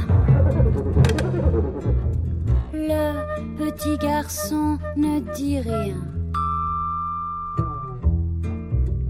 Si le vieux singe aboie, offre-lui des bananes. L'enchanteur Merlin se changea en chat. Le petit garçon bâilla. Offre-lui des bananes.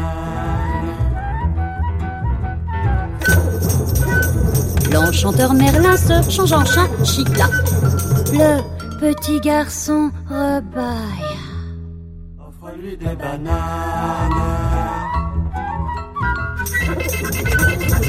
L'enchanteur Merlin se changea en souris, en souris, en souris.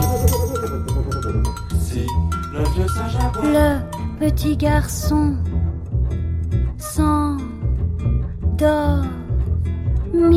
Offre-lui des bananes.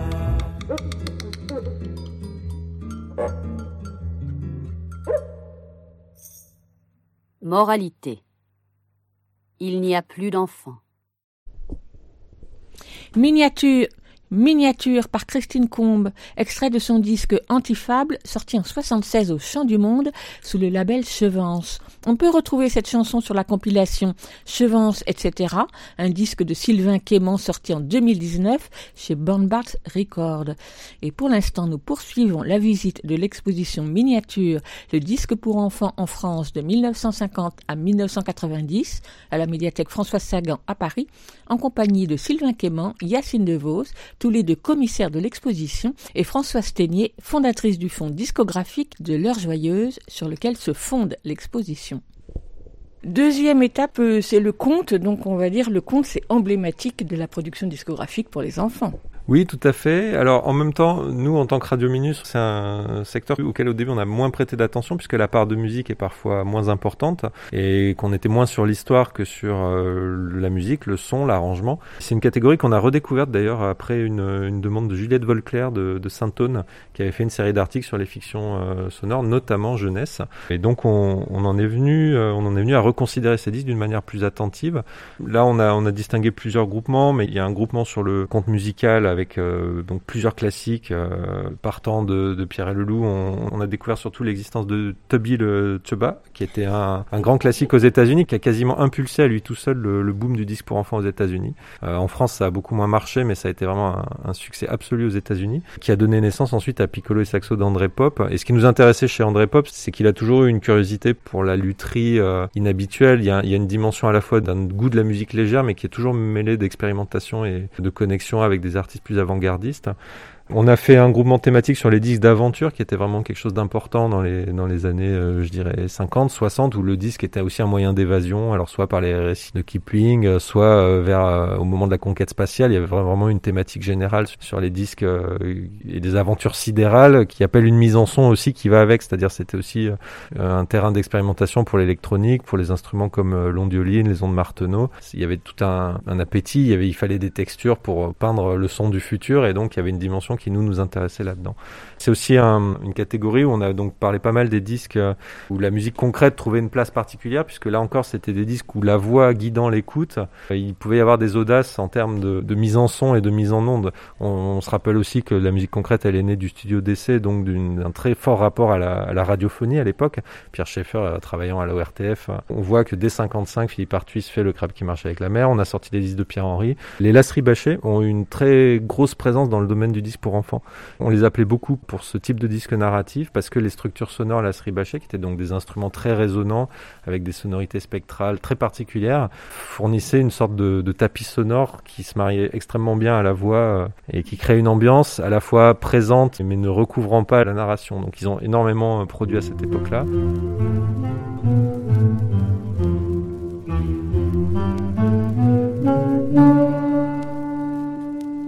Il y a de très nombreuses années, naissait dans une caverne de glace et de neige un bébé mammouth. Dès la naissance, comme le veut la tradition mammouth, les anciens se réunissaient autour du bébé et attendaient dans un silence respectueux la première parole du jeune mammouth. Après de longues minutes d'attente, le bébé regardant tout le monde émit un On a un petit peu parlé de Bruno de la Salle qui a participé au renouveau du conte euh, dans les années 70 euh, et qui s'accompagnait d'ailleurs d'un instrument bâché. Et on enchaîne après sur quelques productions des années 80. On retrouve aussi un disque chez Chevance, Le Petit Poussé de Jean-Louis Méchali, qui était extrêmement ambitieux puisqu'il abordait le conte musical d'une autre manière. Au lieu d'associer les instruments à des personnages, il les associait à des concepts, euh, concepts liés au récit dans un espèce de canevas extrêmement euh, complexe et tr très intellectuel en fait. On termine par euh, peut-être celui qui est mon préféré, qui est Arthur et les robots, qui est intéressant parce que en fait c'est un peu une relecture de tout ça, c'est-à-dire il se moque gentiment du conte pour enfants en même temps, il le pousse plus loin dans le sens où c'est plus réaliste, c'est plus comique. Il y a un, côté parodique dans les voix, mais en même temps c'est hyper maîtrisé. Et c'est une musique qui est extrêmement expérimentale, extrêmement riche, puisque ça vient d'un groupe de rock bon, qui était connu en France, dans le, on va dire l'underground français, qui est euh, Étron Fou le Loup Blanc. Donc c'est Guigou Chenevier qui est le batteur de ce groupe. C'était un groupe euh, vraiment euh, barré, on va dire. Et euh, lui, en s'extrayant de cette musique barrée, en allant vers le disque pour enfants, tout d'un coup, il va faire quelque chose d'extrêmement expressif, extrêmement séduisant. Je pense aussi euh, extrêmement euh, accessible pour les enfants. Il, il leur donne à écouter euh, tout un, un univers sonore euh, un peu moins polissé aussi. Ça, j'aime beaucoup ce disque. Or donc, notre pauvre héros se retrouve ligoté sans comprendre ni comment ni pourquoi, à fond de cale, avant même d'avoir pu goûter une miette de sa liberté toute nouvelle. Quel sort sinistre. Réussira-t-il à se tirer de cette galère?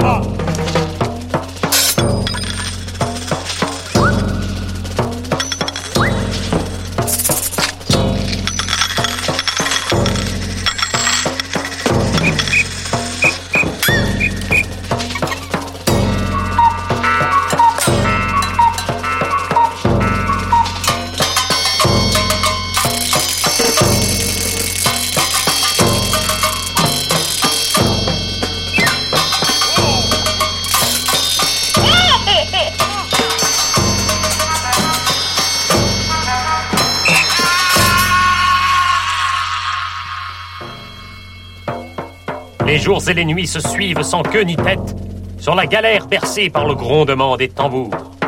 Le jour, les ampoules dorment dans de petites boîtes, et la nuit, elles se réveillent pour reprendre leurs ignobles méfaits sur la mer d'huile. Arthur, lui, songe amèrement à tout ce qu'il vient de perdre.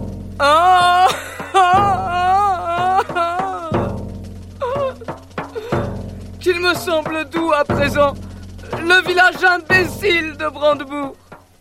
Et comme je regrette la niaiserie des chevaux de bois. Saurais-je seulement un jour pourquoi je traîne cette horrible jambe en fer Soudain, tandis que Zozo conduit Arthur sur le pont de la galère, une île se découpe à l'horizon sous l'éclairage diffus des ampoules électriques. Regarde, cette île, c'est l'île de la fée électricité. Et c'est sur la chanson préférée de Yacine DeVos que se termine aujourd'hui la première partie de la visite de l'exposition miniature Le disque pour enfants en France de 1950 à 1990 proposée par Radio Minus et l'Artichaut à la médiathèque François Sagan que nous poursuivrons la semaine prochaine. Entre-temps et jusqu'au 28 octobre, nous vous invitons bien sûr vivement à aller la visiter aux heures d'ouverture de la médiathèque située juste à côté de la gare de l'Est. Et un grand merci à Sylvain Quément, Yacine DeVos et François Stenier pour cette visite radiophonique. Vous écoutez sur 93.1. Écoute, il y a un éléphant au jardin. Elsa Gounod est libraire spécialisée jeunesse à Paris et pour cette nouvelle saison de l'émission, chaque semaine elle farfouille dans les rayons nouveautés de sa librairie pour nous proposer un livre pour enfants, un album, un roman ou une BD. C'est selon dans sa chronique Grand livre pour petites personnes. On l'écoute. Grand livre pour petites personnes par Elsa Gounod, libraire à Paris. Bonjour, cette semaine, je vais vous parler d'un album paru récemment et que j'attendais beaucoup, Mythe carré de Loïc Gaume aux éditions Thierry Magnier. Je suis depuis longtemps le travail de Loïc Gaume, passionnant tant dans l'illustration que dans les textes, avec plusieurs albums aux éditions Versant Sud ou Thierry Magnier, dont Conte au carré, pour lequel il a reçu une mention spéciale à la Foire du Livre de Bologne, et des bandes dessinées pour adultes cette fois, dans des revues à l'association Ushikushi, ou via les détails, sa propre microstructure d'édition. Le lien entre toutes ces publications et l'attrait de l'auteur pour le jeu autant graphique que narratif, l'exercice de style et l'imbrication entre le texte et l'image, ce qui en fait des livres aussi intéressants et plaisants à la lecture qu'à la réflexion. Sur le même principe que Conte au carré, paru il y a quelques années, dans Mythe au carré, l'auteur propose la synthèse de 37 récits de la mythologie grecque en quatre cases à l'illustration minimaliste, formée principalement de pictogrammes ou symboles et accompagnée d'un texte court. Qu'il est intéressant de voir aborder un sujet aussi passionnant mais déjà beaucoup traité que la mythologie grecque sous cet angle nouveau. C'est que la mythologie constitue un très bon sujet de livre pour enfants, tant ces récits fascinent en mêlant l'aventure, le tragique, le grotesque, l'excès, tout en formant un socle culturel de référence dans notre société. Il est alors d'autant plus intéressant de voir ces références culturelles retravaillées en dehors de nos habitudes, ce qui peut nous permettre d'en retrouver le sens, ou tout au moins de l'éclairer d'un jour nouveau. Le principe est dans la contrainte créative, ici de raconter différents mythes avec le moins de mots et d'images possibles, tout en les racontant en entier, sans détournement ni réinterprétation, dans une idée de réduction à l'essentiel, avec la régularité des quatre étapes pour chaque récit. Il s'agit alors de décortiquer les mythes par leur réduction et d'en faire apparaître le sens et les lignes directrices encore plus clairement. De la contrainte comme jeu littéraire peut naître alors chez le lecteur une nouvelle appréciation de mythes qu'il connaissait déjà de près ou de loin. De cette séquentialisation systématique émerge un texte drôle et incisif, l'humour venant de découpages soudains, de choix de mise en avant et de cette régularité forcée. En parallèle, et en réponse au texte, les illustrations à première vue minimalistes se révèlent bien plus fouillées à la lecture ou relecture du livre. Certains détails des mythes figurent dans les illustrations et non dans le texte, ou inversement, l'un répondant à l'autre en l'enrichissant pleinement dans une forme de lecture en écho. Les très belles illustrations à la plume sont faites d'un subtil équilibre de figuration et de symbolique, ajoutant à la fluidité de la lecture et de la compréhension des récits, avec un certain nombre de pictogrammes, parfois réutilisés d'un mythe à l'autre, la répétition prenant alors sens au fil des lectures. À cela s'ajoute un jeu de couleurs en fond, par des formes géométriques colorées venant mettre en avant certains détails des illustrations par la couleur en elle-même et par ses répétitions. Toutes ces techniques utilisées à bon escient rendent l'équilibre parfait entre le jeu, la contrainte que s'est fixé l'auteur et la narration fluide et particulièrement intéressante pour le lecteur. À noter la belle fabrication du livre d'un format assez réduit et à la couverture entièrement toilée avec dorure à chaud, ce qui renforce son aspect précieux. À cette lecture, on pense bien sûr à Loubapo, ouvroir de bande dessinée potentielle, pour la contrainte narrative, l'exercice de style autour du texte et des illustrations, et, en termes d'auteur, à Yoshon Garner pour l'aspect minimaliste et essentialiste, à José Parando pour la fausse naïveté pourtant révélatrice, ou à Benoît Jacques pour le trait à la plume, au contour tremblé et l'humour dans la séquentialisation. J'espère vous avoir donné envie de découvrir ce livre, que je conseille à partir de 6 ans, Mythe au carré, de Loïc Gaume, aux éditions Thierry au prix de 15,50 euros.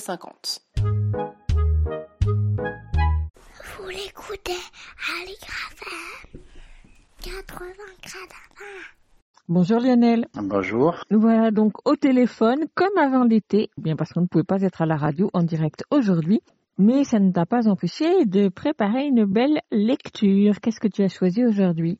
Alors aujourd'hui, il s'agit d'un extrait d'un livre qui s'appelle Les Arabes dansent aussi. C'est un livre de Sayed Kashwa. Donc Sayed Kashwa est un auteur qui est né en Galilée à Tira et qui euh, se rêve d'être juif. Et donc euh, Les Arabes dansent aussi décrit sa vie d'arabe israélien et les déchirements identitaires. Et moi j'ai choisi un passage plutôt léger.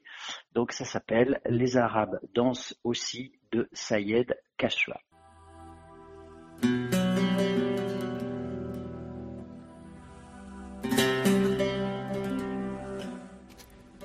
Mes parents disent que j'étais l'enfant le plus turbulent du village jusqu'au jour où je me suis fracturé le crâne en sautant du toit. Ils se sont toujours inquiétés de mon avenir, s'évertuant à me donner une bonne éducation. Rien n'y faisait. Ils étaient désespérés. J'étais infernal, tant avec eux qu'avec la famille et l'entourage. Papa dit que tout le monde me détestait, que les petits-enfants n'osaient pas passer seuls devant notre maison et que des voisins s'étaient même plaints à la police. Mes parents avaient envisagé de me placer dans un établissement pour enfants difficiles, mais j'étais vraiment trop jeune, je n'allais même pas encore à l'école. Ils se souviennent, en riant, comment je me levais avant tout le monde et sautais par la fenêtre pour filer à l'école voisine récupérer les bouteilles et les tuyaux que les fumeurs de hashish utilisaient en guise de narguilé. Comment je parcourais les champs en quête des plaques d'immatriculation carbonisées des voitures volées, abandonnées et incendiées dans la nuit pour les rapporter à la maison. Je n'avais pas encore quatre ans que mes parents me voyaient déjà voleur de voitures et toxicomane à chaque fête, disent-ils. Pendant que les délinquants de Tira partaient voler de grosses voitures, je m'enfuyais pour aller les attendre à l'entrée du village avec les voyous et les drogués du coin et applaudir à leurs cascades et autres prouesses automobiles. Ces fêtes étaient un vrai cauchemar pour mon père. Il passait son temps à me courir après dans les rues. Maman dit que le samedi, quand elle allait voir ses parents, elle était obligée de m'attacher à sa jambe par une corde de crainte que je ne lui échappe. Je n'aurais pas manqué de le faire pour aller pourchasser les chats, renverser les poubelles, frapper ou sonner à toutes les portes des maisons. À cause de moi, papa avait dû vendre un demi-dunam de terre pour acheter une auto. Les voitures étaient chères à l'époque, mais il n'avait pas eu le choix car il leur fallait trouver une solution pour me conduire chez le pédiatre à Kfar Saba. Un seul voyage en autobus avait suffi. Ma mère avait fondu en larmes lorsque le chauffeur s'était arrêté pour nous demander de descendre. J'avais fait un sort à trois télévisions neuves et presque chaque semaine, mes parents devaient acheter un nouveau service de table. J'avais cassé toutes les serrures des placards de la cuisine, bouché les toilettes avec du sable, égorgé les poules des voisins, mis des fourmis dans les yeux de mes neveux, incendié la moitié d'une plantation de mangue. J'avais une cachette remplie de frondes, mais au lieu de pierres, c'était des clous que j'envoyais en direction des voitures ou des passants. Comme ça, sans raison. À cause de moi, mes parents n'assistaient jamais au mariage de leurs proches. Leur nuit était pénible, car ils ne fermaient pas l'œil par crainte de ce que j'étais capable de faire. Les gens avaient pitié d'eux. Il était clair pour tout le monde que ça ne tournait pas rond dans ma tête. Je n'avais peur de rien, ni des petits ni des grands, et pas plus des coups de ceinture que des serpents. Quand on me battait, je me mettais à pleurer en demandant pardon, promettant que c'était la dernière fois. Mais deux minutes plus tard, je cassais à nouveau quelque chose. Une autre catastrophe arrivait. Je jouais si bien la comédie. Je me tordais de douleur et feignais de mourir pour que l'on ait pitié de moi et qu'on me laisse tranquille. Mes parents avaient tout essayé. La gentillesse, la fermeté, le ceinturon, le bâton, les claques sur les fesses, le dos ou les jambes. Ils avaient eu recours aux médecins, aux médicaments, aux chèques, aux voyants. Mais ce fut finalement cette fracture du crâne qui eut raison de moi. Cela arriva quand notre voisine Aïcha divorça de son mari Abou Ibrahim. Ce matin-là, dans l'attente d'un camion, elle avait apporté toutes ses affaires dans notre cour. Un matelas, des couvertures, des coussins et des vêtements. Le tas semblait bien confortable. L'idée me vint de grimper sur des pierres rapportées d'un chantier voisin, puis de m'agripper au tuyau d'écoulement d'eau de la douche pour me hisser sur le toit. De là, je sautais sur le tas de tissus et de vêtements. Mais je ratais mon coup et je me fracturais le crâne. On me crut mort. La chemise couverte de sang, papa m'amena dardard à l'hôpital. Quiconque m'avait vu gisant sur les pierres dans une mare de sang aurait pensé que jamais je ne recouvrerais mes esprits. Pourtant, deux jours plus tard, j'étais à nouveau sur mes jambes. Mes parents disent que je ne me souvenais de rien, pas plus du choc que de ce qui précédait, que cette fracture avait fait de moi un être humain. J'avais une fracture du crâne, mais le cerveau n'avait pas été atteint. Après deux jours de coma, je m'étais réveillé un autre, un enfant calme et poli, merveilleux, intelligent. Le soir, à peine rentré de l'hôpital, j'avais enfilé mon pyjama et je m'étais brossé les dents avant d'aller embrasser mes parents pour leur souhaiter bonne nuit.